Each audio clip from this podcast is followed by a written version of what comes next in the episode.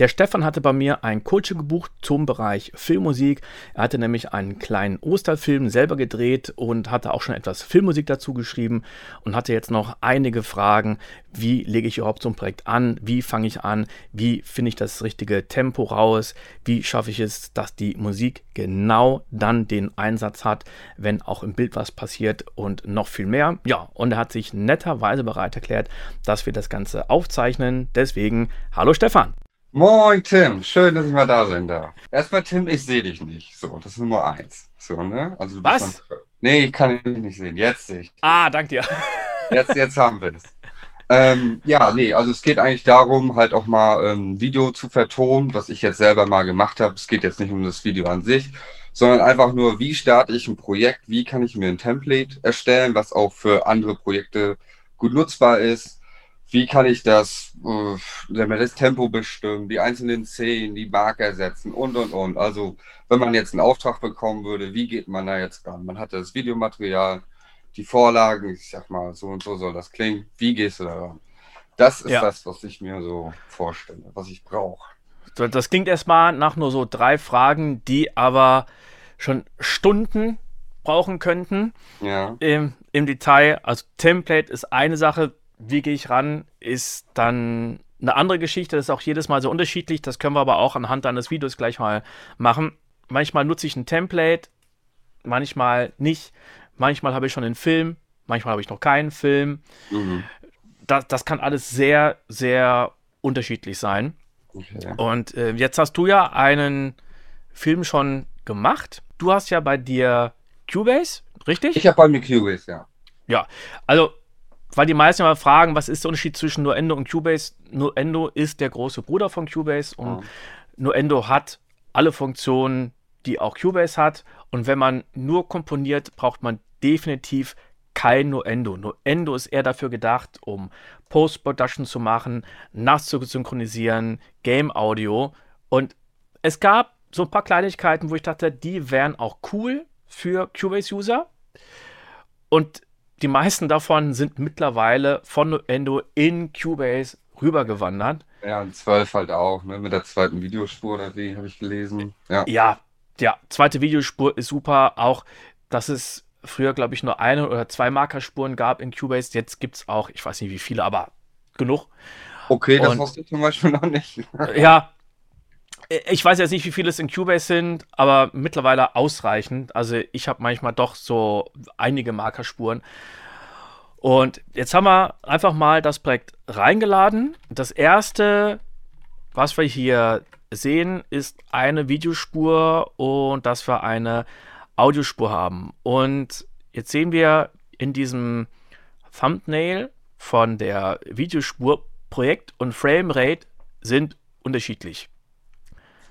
Genau. Ich weiß nicht, ob du das sehen kannst. Ja, ja, ich sehe das, ich sehe das sehr gut. Ich weiß es ja auch, ich habe es ja aufgenommen. Ich weiß, dass äh, ja. äh, wir in dem Video 24 Frames haben und ja. äh, genau, genau. das Projekt dann wohl angleichen. Und das Gute ist, man muss es gar nicht mal lesen, was da steht, denn wenn ich das ziemlich klein mache, dann kann man immer noch sehen, oh, da ist rote Schrift und das heißt ja, ja meistens nichts Gutes. Und das heißt meistens genau das. Also Projektrate ist 25 Frames per Second, Video 24. Das sollte man immer überprüfen. Jetzt gehe ich hier auf Projekt, Projekteinstellungen und jetzt habe ich links stehen Projekt Framerate. Ich könnte die manuell einstellen. Ich kann es mal viel leichter machen. Framerate von Video übernehmen. Zack, automatisch übernommen. So, und das ist einfach wichtig für den Timecode. Ähm, was ich dann nämlich immer gerne mache, also immer, dass ich oben die Takt habe und unten drunter den Timecode. Jetzt habe ich den Timecode ja noch gar nicht. Mhm. Also lege ich mir eine neue Spur an, Rechtsklick oder gibt ja mehrere Möglichkeiten. In dem Fall habe ich jetzt einen Rechtsklick gemacht und wähle jetzt Spur hinzufügen Lineal. Mhm. Die packe ich jetzt nach ganz oben. Momentan sind die Lineale gleich. Das eine ist Takte Zählzeiten und das andere auch. Jetzt möchte ich aber, dass wir oben Takte Zählzeiten haben und unten den Timecode. Also nicht Sekunden, sondern Timecode. Und jetzt können wir den Timecode hier unten in der Transportzeile noch nicht sehen. Ich könnte jetzt hier draufklicken, sehe den Timecode. Und jetzt wollen wir mal das Ganze auf Takt 3 packen. Hier haben wir Takt 3, aber ich habe noch zwei Takte mhm. hier als Versatz. Also es geht bei mir los bei minus 1, ne? Minus ja. 1, 0, 1. Auch diesen Versatz, den kann man sich einstellen, auch in den Projekteinstellungen. Das ist dann hier der Anzeigeversatz in Takten. Mhm. Also viele Komponisten sagen, wir machen diesen Anzeigeversatz nicht. So, jetzt kriege ich hier die Meldung, Sie haben den Taktversatz geändert, sollen die Taktposition beibehalten werden? Nein. Und jetzt fängt alles auf Takt 5 an. Und das ist auch ganz oft so, dass viele Komponisten sagen, gut, wir fangen bei Takt 5 an, damit da vorne noch vier Takte sind, wo man MIDI-Controller-Daten rübersenden kann, gerade bei großen äh, Templates mhm. oder äh, Velocity, äh, nicht Velocity, sondern äh, Volume, CC1, CC11 und so weiter und so fort. Und damit auch einige Plugins sich eingrooven können. Also äh, nicht nur Instrumenten-Plugins, sondern auch Effekt-Plugins. Mhm, ja, ist klar. Ja, wenn man da also ganz vorne anfängt. Von, von maximal zwei Takten gehabt. also wenn das funktioniert, auch gut. Ja. Ne? Die, denke, ich habe die Musik. So eine, Projekte, wo das wirklich so erforderlich war. Ja, die Musik wird jetzt wahrscheinlich nicht schlechter klingen, sondern äh, es ist einfach gut, noch ein bisschen Headphone zu haben. Ja. Das andere, was jetzt wichtig ist, das ist der Timecode. Und wenn du ein Projekt selber machst, also nur für dich, dann ja, ist das, sagen wir mal, zu vernachlässigen. Wenn du das aber mit anderen austauschst, dann ist es wichtig, dass man mit dem anderen, mit dem Editor sich abspricht, bei welchem Timecode fängst du überhaupt an. Also, wo man nie anfangen sollte, wäre 0. Mhm. Äh, weil noch was davor sein könnte. So, was ist vor 0? Das sieht jeder DAW irgendwie anders und das ist eine ganz große Falle. Und, und ein Risiko, ne, eine Fehlerquelle. Deswegen fängt man eigentlich bei einer Stunde an oder bei 10 Stunden und wir gehen jetzt auf Takt 5 und wollen, dass wir jetzt bei Takt 5 den ähm, Timecode haben, eine Stunde. Jetzt sehen wir aber, hm, hier unten sind wir bei einer Stunde, zwei Sekunden und Moment. Eine Stunde, zwei Sekunden und zehn Frames. Um jetzt hier auf eine Stunde zu sein, könnte ich in Projekt gehen, Projekteinstellungen und den äh, Anzeigeversatz auswählen hier. Mhm. Ja, oder hier oben den Projektstart. So, dann müssten wir mal langsam anfangen mh, hm, zu rechnen, ne? Okay, ich muss zwei, äh, zwei Sekunden und zehn Frames abziehen. Was wäre das jetzt für ein Projektstart? Gut, in dem Fall ist es leicht zu machen, aber es geht viel einfacher. Ich ja. gehe auf Projekt. Wir sind für einfacher. Ja, genau. Einfacher, schneller. Timecode am Positionszeiger einstellen. Also auf ne, Projekt mhm. und dann Timecode am Positionszeiger einstellen und wähle jetzt hier einfach 01, 00, 00, 00.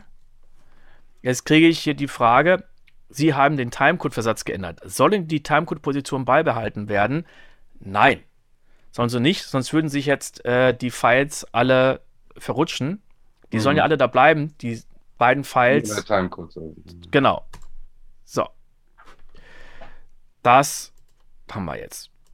Und das nächste, was ich mache, und zwar auch immer, ist die Funktion Divide Tracklist. Hast du damit schon mal gearbeitet? Nee. Okay. Ich zeige dir mal kurz, wofür die gut ist. Wenn das Ganze anfängt zu wachsen und ich erzeuge jetzt einfach mal 20 MIDI-Tracks, so, jetzt habe ich diese 20 MIDI-Tracks und jetzt scrolle ich ein bisschen nach unten. Ja, super. Äh, wir können den Film nicht mehr sehen. Ja. Wir, ne, wir sehen die Audiospur nicht mehr, die zum Film gehört. Wir sehen noch nicht mal die, ähm, den, den Track mit dem Timecode. Ja. So, das wäre natürlich echt ein bisschen doof. Ja, es gibt aber eine mega geile Funktion in Cubase. Und zwar rechts oben unter diesem Knopf wo ich einstellen kann, ob Das obere Ja. Lineal, Takte, Zählzeiten ist was auch immer. Da habe ich dieses Zeichen, was aussieht wie ein Slash. Ja, Wenn ich okay. darüber gehe, da steht da Divide Tracklist. Mache ich jetzt. Und jetzt ist unser Arrangierfenster in zwei Teile eingeteilt, oben und unten. Oben habe ich jetzt noch nicht. Das ist nämlich einfach das Lineal Timecode. Ziehe das nach oben.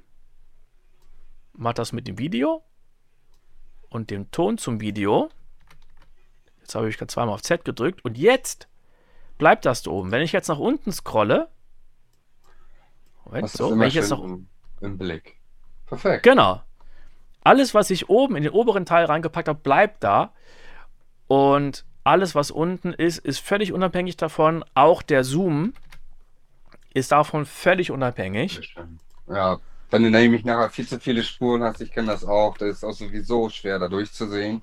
Dann mache ich mir immer halt Ordner, um halt Szenen dann irgendwie, ja, pff, zu Genau, behandeln.